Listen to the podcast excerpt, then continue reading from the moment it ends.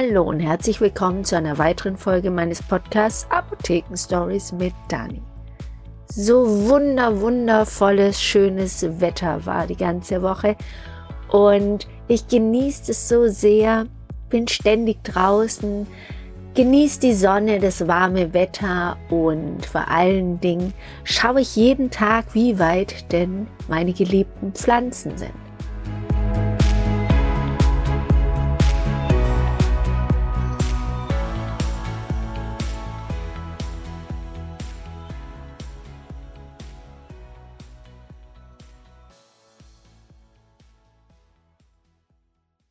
Arzneipflanzen oder Heilpflanzen sind im Moment gerade dabei, aus der Erde zu kommen, zu wachsen. Ganz wenige sind schon in der Blüte, wir stehen in voller Blüte, zum Beispiel die Primel oder man nennt sie auch Schlüsselblume. Aber was passiert denn mit diesen Pflanzen, wieso haben wir jetzt im Frühjahr die Pflanze und dann irgendwann im Herbst oder Winter, wenn wir Husten haben oder Schnupfen, können wir dann die Tabletten mit den Wirkstoffen dieser Pflanze nehmen. Wie geht denn der Prozess? Wie lange dauert das denn? Was macht man denn da genau? Und das möchte ich euch gerne in dieser Folge erklären. Wie ihr wisst, gibt es ja ganz, ganz, ganz, ganz viele Darreichungsformen in der Apotheke an Arzneimitteln. Es gibt sie flüssig und da gibt sie als Tropfen oder auch als Saft. Es gibt Tabletten, Kapseln, Zäpfchen, Augentropfen, Ohrentropfen, alles Mögliche. Da könnt ihr euch mal meine Anfangsgeschichten anhören, die ich äh, ganz zu Beginn in der ersten Woche gemacht habe. Da geht es nämlich um Darreichungsformen. Wie nimmt man das genau ein? Was muss man beachten? Darum soll es jetzt aber nicht gehen. Es soll jetzt darum gehen, wie stellt man denn die Sachen her, die dann nachher eingetropft werden oder dessen Sirup man dann verwendet, wenn man Husten hat zum Beispiel. Gut. Es gibt viele verschiedene Pflanzen und viele verschiedene Wirkstoffe. Ihr kennt vielleicht diese gut duftenden Wirkstoffe, wenn ihr mal an der Pfefferminze die Blätter reibt. Dann ist da Minze drin. Das ist ein ätherisches Öl. Oder in Rosmarin sind ätherische Öle drin, die frei werden, wenn man die Zellen kaputt bricht indem man sie an den Fingern reibt oder zwischen den Fingern reibt und dadurch gehen die Zellen kaputt und der Saft kann austreten. Ätherisches Öl, wisst ihr vielleicht, ist ein Öl, das ist also leichter als Wasser. Öl schwimmt ja immer oben. Und das macht man sich zunutze und versucht erstmal das ätherische Öl rauszubekommen aus der Zelle. Und das macht man zum Beispiel mit einer Wasserdampfdestillation. Eine Wasserdampfdestillation, da wird Wasser heiß gemacht, das kocht und die Pflanzenbestandteile, je nachdem, wo denn der Wirkstoff drin ist, in der Blüte oder im Stängel, in den Blättern oder in der Wurzel, wird dort hineingegeben und erhitzt dann kocht man das sehr, sehr lange, bis der Dampf hochsteigt. Das ist eine riesengroße Apparatur. Und dann steigt der hoch und wird abgekühlt in einer bestimmten oder einem bestimmten Teil der Apparatur und dann kommt er in ein Auffanggefäß und dann sieht man schon, dass das Wasser und oben drüber bildet sich eine Schicht, das ist dann das ätherische Öl, was auf dem Wasser schwimmt. Und diese beiden unterschiedlichen Dichten, die macht man sich zunutze und kann dann das ätherische Öl oben abgießen. Genau.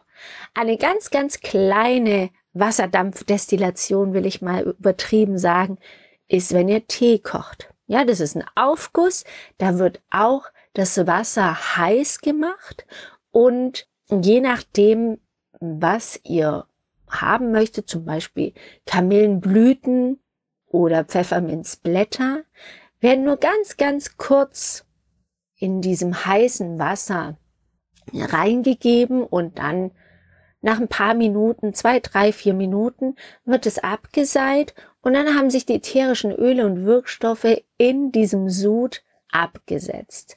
Dann ähm, wird es durch ein Sieb abgeseit, die festen Bestandteile, also die schlapprige Blüte von der Kamille und die schlapprigen Blätter von den Pfefferminzen, die sind dann oben auf dem Sieb oder im Sieb und unten drunter ist euer Tee, der riecht dann auch sehr gut. Und da sind dann die Wirkstoffe drin. Natürlich niemals so in hoher Konzentration wie ein Saft oder eine Tablette sind.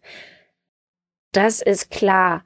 Da müsst ihr dann drauf achten. Das kann dann nur begleitend sein als Therapie. Ja, ihr nehmt, wenn ihr erkältet seid, ein, eine Tablette oder auch einen Saft ein und über den Tag verteilt trinkt ihr noch einen Tee, Kamille oder Lindenblütentee, wenn ihr ein bisschen Fieber habt, ist schweißtreibend, als Begleitung. Es unterstützt dann. Ihr habt jetzt zum Beispiel einen Tee gekocht und habt da den Wirkstoff rausgeholt. Abkochung nennt man das. Da kann ich euch noch sagen, einen kleinen Tipp.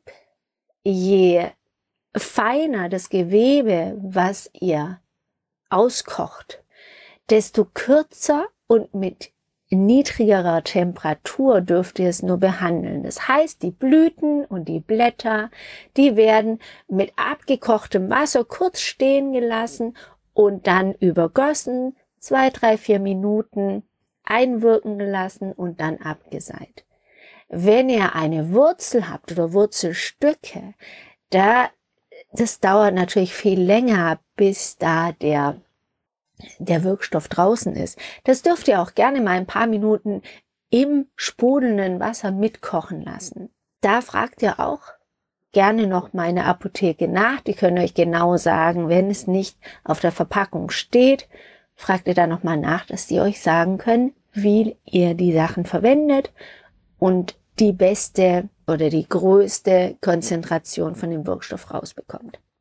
Jetzt gibt's natürlich auch noch andere Dinge, ja. Also ihr kriegt dieses ätherische Öl raus und mit dieser Wasserdampfdestillation, so wird zum Beispiel auch Parfüm dann hergestellt, mit diesem reinen ätherischen Öl, was da oben schwimmt. Man kann damit aber auch Tinkturen herstellen. Tinkturen werden oftmals aber auch ausgezogen, also der Wirkstoff wird ausgezogen, so nennt man das, mit verschiedenen Auszugsmitteln. Das wäre Alkohol, Ethanol, Methanol oder auch Wasser. Und je nachdem, worin das Ganze löslich ist, und dann habt ihr einen Saft oder auch eine Tinktur oder Tropfen. In Tropfen, da seht ihr dann immer, dass der Unterschied zum Saft. Tropfen schmecken so leicht, bitterlich. Man schmeckt noch ein bisschen den Alkohol oder hat das Gefühl, man schmeckt noch ein bisschen den Alkohol. Und da steht auch immer dran, enthält so und so viel Prozent Alkohol. Grundsätzlich, wenn die Tropfen für Kinder geeignet sind, müsst ihr euch auch keine Gedanken machen, denn ihr nehmt ja nicht die ganze Flasche. Ja, und die 13 Prozent sind jetzt nicht auf einen Tropfen bezogen, sondern 13 Prozent in einem Tropfen. Die sind so schwindend gering, dass ihr das gerne glauben könnt, wenn es von der Pharmafirma draufgeschrieben ist, dass das auch für Kinder geeignet ist. Oftmals gibt man Kindern aber auch einen Saft und der Saft wird nochmal mit Zucker versetzt und dann ist er auch sehr süß. Oftmals macht man das zum Beispiel bei Paracetamol, denn Paracetamol ist vom Geschmack her sehr bitter und schmeckt nicht sehr gut. Also Kinder könnte man das nicht geben, deswegen gibt man das eher als Saft. Und die Kinder trinken den dann auch, weil oftmals haben die Kinder ja hohes Fieber und Paracetamol ist das beste fiebersenkende Mittel, das es auf dem Markt gibt. Also verschleiert man einfach den schlechten Geschmack mit Zucker. Äh, wenn ihr zum Beispiel eine Tablette habt, also es gibt diese ganzen Tabletten, Schnupfen oder auch ähm, bei Husten, wenn man den Husten lösen muss, gibt es so Tabletten äh, oder Filmtabletten, da steht dann drauf, dass dir ein Extrakt von einer Pflanze, ein Auszug eins zu eins oder was auch immer gemacht wurde. Das ist dann auch, wie ich euch beschrieben habe, je nachdem, in was der Wirkstoff löslich ist, nimmt man ein anderes Auszugmittel und extrahiert es sozusagen und dann wird es aber getrocknet. Ja, und dann hat man eine trockene Masse und kann daraus Tabletten pressen. Das ist auch nochmal eine Möglichkeit, die Pflanzen in eine bestimmte Darreichungsform zu geben. Und dann gibt es noch eine letzte Möglichkeit, nämlich Salben. Auch Salben haben oftmals Pflanzen in ihren ähm, eine Salbengrundlage drin, weil sie wirken sollen zum Beispiel gegen Wunden, leichte Verletzungen, wie zum Beispiel Rosmarin, äh, nicht Rosmarin, Entschuldigung, ähm, Calendula, das ist die Ringelblume, die wollte ich sagen. Die ist nämlich bei kleinen, leichten Verletzungen. Und ich habe auch mal mit Studenten und PTA-Schülern zusammen über Video mal so eine Ringelblumensalbe hergestellt. Jeder durfte mitmachen, der Lust hatte. Und es war total lustig. Jeder hat dann Ringelblumen gesammelt, nur so ein paar Blüten, das hat schon gereicht, und hat die dann in eine Schüssel gegeben mit Fett da kann man jedes Fett nehmen, was man möchte. Wenn man Vaseline haben möchte als Grundlage, nimmt man Vaseline. Ich nehme immer gerne Butterschmalz. Das geht nämlich auch. Nimmt man einfach nur eine kleine Menge, weil das ist ja nicht so lange haltbar. Und dann wird das so hoch erhitzt, wie es geht, dass das Ganze schmilzt und darin bleiben dann die Blüten. Je nachdem, wie hoch man es erhitzen kann, bleibt es kürzer oder länger wenn man es ganz leicht nur erhitzen oder erwärmen kann, dann bleibt es lieber über Nacht noch. Je länger, desto besser können dann die ätherischen Öle in die Masse eindringen und dort sich ablagern. Ätherische Öle sind ja Fett und deswegen können die auch sich gut verbinden dann nachher mit der Salbengrundlage. Dann wird es auch wieder abgeseit, am besten ähm, durch ein Tuch, ein Baumwolltuch oder ein dünnes äh, oder ein engmaschiges Sieb und dann das, was unten rauskommt, das ist dann die Salbe mit dem Calendula oder Ringelblumenextrakt drin und das lasst ihr dann wieder fest werden und könnt es benutzen. Auch das ist eine Art, wie man die Wirkstoffe aus einer Pflanze herausbekommt. Und jetzt wisst ihr vielleicht auch, wieso das ganz wichtig ist zu wissen, je nachdem, wann man die Pflanzen auch erntet, haben sie unterschiedliche Wirkstoffe. Also der Grundwirkstoff ist immer der gleiche, aber es ist nicht so wie bei den chemisch hergestellten Wirkstoffen, dass immer der gleiche oder die gleiche Konzentration herrscht, sondern ist es ein trockener Sommer, ist es ein verregneter Sommer, bildet die Pflanze ganz andere Inhaltsstoffe. Und das muss man wissen. Viele Leute sind auch allergisch gegen solche ähm, Inhaltsstoffe. Und manche sagen auch, die Charge zum Beispiel habe ich viel besser vertragen als die andere. Das kommt ganz selten vor, aber es gibt auch Leute, die da empfindlich sind. Lasst euch da auf jeden Fall eine Apotheke beraten. Wenn ihr eine Salbe habt, die ihr neu ausprobiert, probiert die mal an der Innenseite von dem Unterarm aus. Da ist die ganz empfindlich, die Haut. Und da merkt ihr dann sofort, ob ihr irgendwas vertragt oder nicht. Also einfach nur eine ganz, ganz kleine Menge nehmen und mal ausprobieren.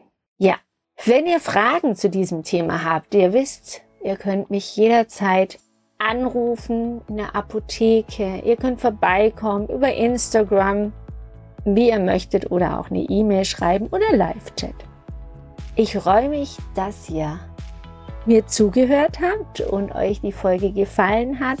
Und wir hören uns nächste Woche wieder um die gleiche Zeit. Habt eine schöne Woche. Ich hoffe, es, die Sonne scheint wieder jeden Tag. Und wir hören uns nächste Woche wieder. Tschüss!